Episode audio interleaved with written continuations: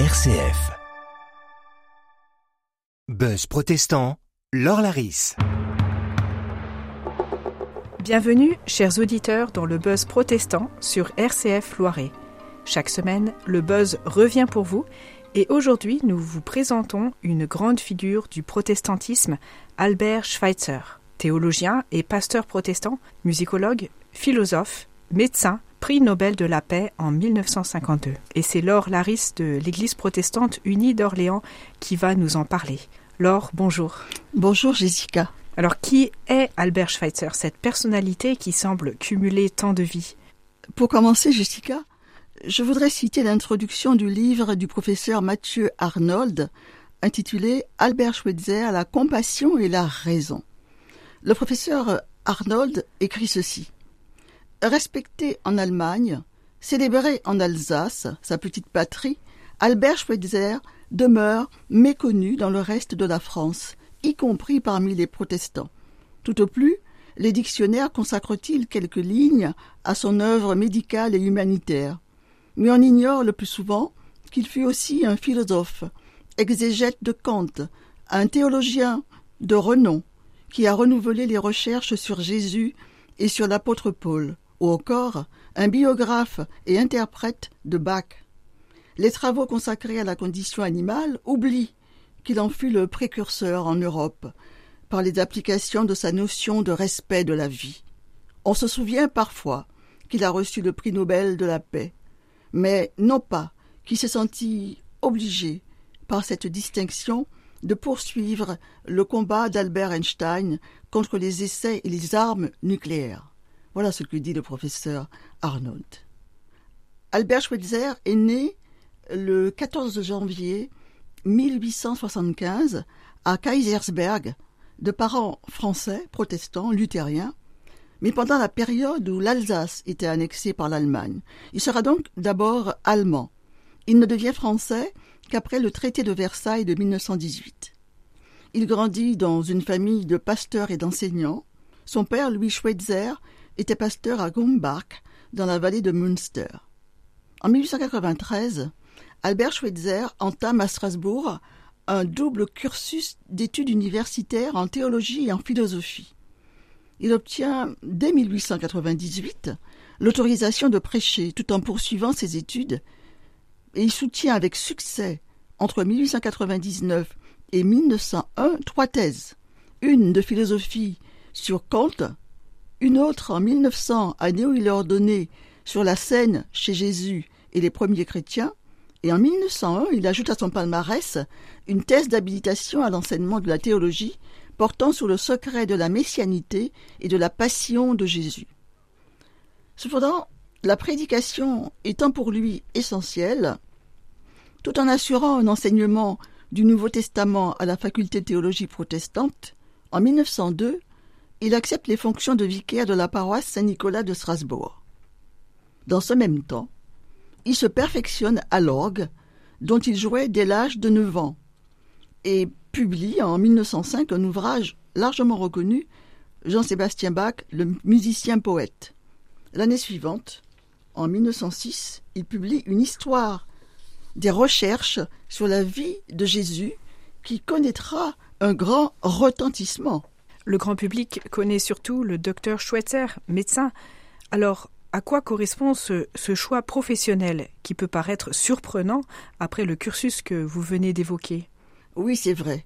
Euh, mais en, en, fait, à ce moment de sa vie, en 1905, ce très brillant universitaire, ce docteur en philosophie et en théologie, euh, l'exégète reconnu, le pasteur apprécié, est toujours en recherche de la meilleure façon pour lui de répondre à l'appel de Jésus. Et il a commencé à l'automne 1905 des études de médecine pour mettre à exécution sa décision de se consacrer au service d'autrui euh, autrement.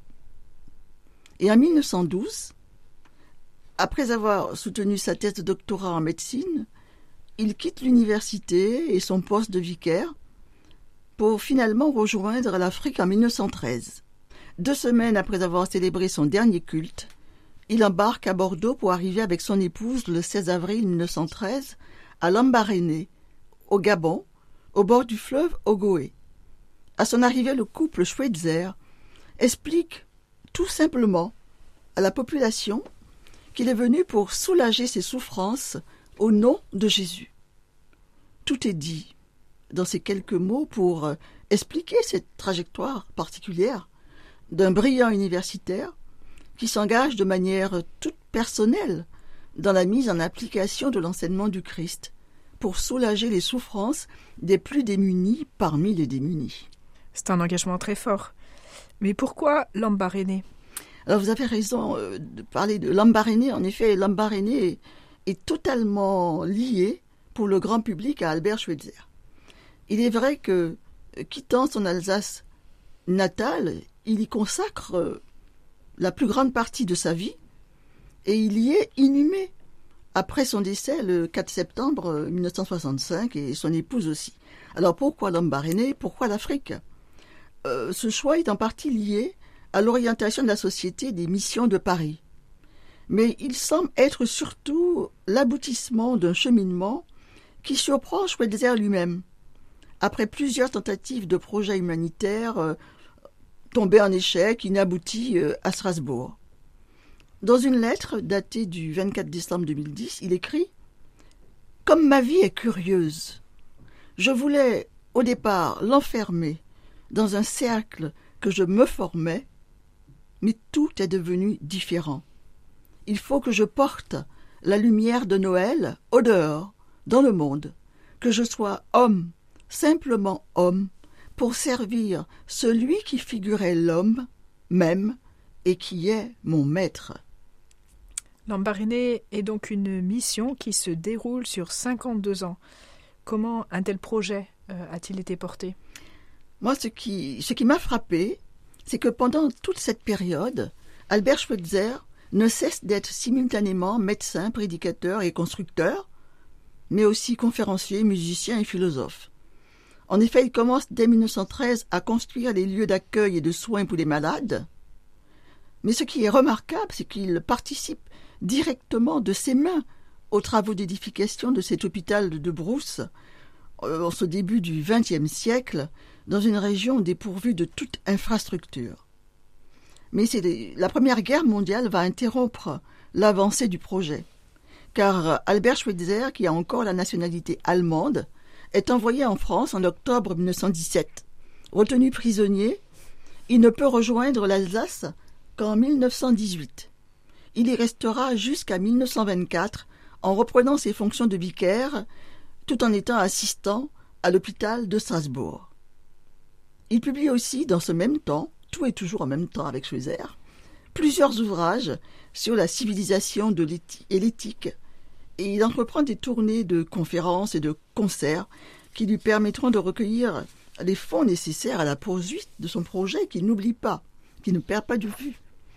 En 1924, il repart pour le Gabon pour tout recommencer. Il construit un nouvel hôpital pouvant accueillir jusqu'à 150 patients et même plus encore en 1927. Et tout au long de ces décennies que vous avez signalées, Jessica, il continue de participer aux travaux de construction et de restauration tout en exerçant la médecine et en alternant les séjours en Afrique pour soigner et les séjours en Europe ou en Amérique pour recueillir des fonds. D'ailleurs, dans une archive de l'INA que j'ai retrouvée, il explique, au cours de la célèbre émission Cinq colonnes à la une, que le prix Nobel de la paix lui a permis d'acheter des feuilles de tôle pour couvrir les cases du village Lumière, village destiné à l'accueil des lépreux qui venait d'ajouter à l'hôpital. Vous vous rendez compte? Le prix Nobel pour des feuilles de tôle pour le village des lépreux. C'est remarquable. Et quel est l'état de cette œuvre, plus de 100 ans après sa création? Alors il existe aujourd'hui à Lambaréné un complexe hospitalier moderne qui porte le nom d'Albert Schweitzer. Mais le vieil hôpital qui a ciblé sous les temps est devenu un musée dont le Gabon a demandé l'inscription sur la liste du patrimoine mondial de l'UNESCO. Vous disiez que pendant son séjour alsacien, il a publié des ouvrages sur la civilisation et l'éthique. Euh, j'aimerais que nous abordions ce sujet après une courte pause musicale.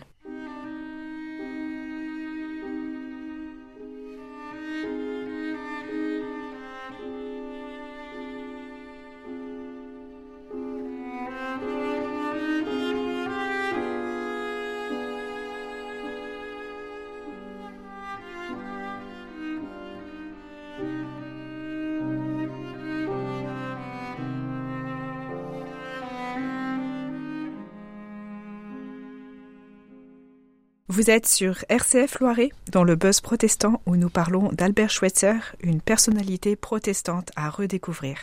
Laure, que peut-on dire de la notion éthique du respect de la vie euh, que Schweitzer a forgé Schweitzer situe lui-même les circonstances de l'émergence de cette expression en 1915, lorsqu'il navigue trois jours durant sur le fleuve Ogooué pour aller soigner un malade. Les termes respect de la vie s'imposent à lui comme traduisant le fondement de toute l'éthique. Pour lui, qui revendique un christianisme alliant compassion et raison, la civilisation va à sa perte si l'homme ne prend pas conscience de la responsabilité de l'être humain à l'égard de toute vie. En français, l'expression respect de la vie peut nous paraître presque évidente, mais elle ne l'est pas si on se réfère à l'expression allemande d'abord utilisée par Schweitzer. En allemand, il emploie la même expression que l'Ancien Testament emploie pour dire la crainte respectueuse de Dieu. Le respect de la vie signifie donc, pour lui, de donner à la bonté, à la compassion envers chaque créature la plus haute valeur morale et d'en tirer toute conséquence pour une nouvelle approche tant de la relation entre humains que de la relation de l'homme avec tout ce qui vit. Pour Albert Schweitzer, l'éthique du respect de la vie, c'est l'éthique de l'amour élargi jusqu'à l'universel, sans distinction entre l'homme, la création animale et la création végétale. Pour lui, toute vie est sacrée, celle des hommes comme celle des insectes ou des fleurs. Est-ce qu'il n'y a pas dans cette notion d'égalité parfaite entre tous les êtres vivants une radicalité qui conduit à une impasse? Vous avez tout à fait raison, Jessica, de, de relever la difficulté d'un tel absolu. Et les théologiens n'ont pas manqué de faire cette objection en soulignant en outre que l'homme créé à l'image de Dieu avait une place particulière dans la création.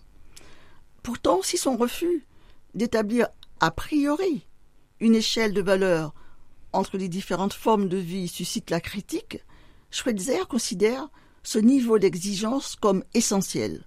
Pour lui, cet absolu est d'abord un principe fondamental porteur d'une invitation à la responsabilité de l'homme. Par l'éthique du respect de la vie, par ailleurs proche de la pensée de François d'Assise, Albert Schweitzer nous interpelle, encore en ces temps de guerre, de destruction, et nous invite à une attention redoublée sur la condition animale et l'exploitation des ressources de notre planète. Merci Laure de nous avoir fait découvrir ou redécouvrir cette personnalité dont la vie est si riche d'enseignements. La semaine prochaine, le buzz revient avec une émission biblique.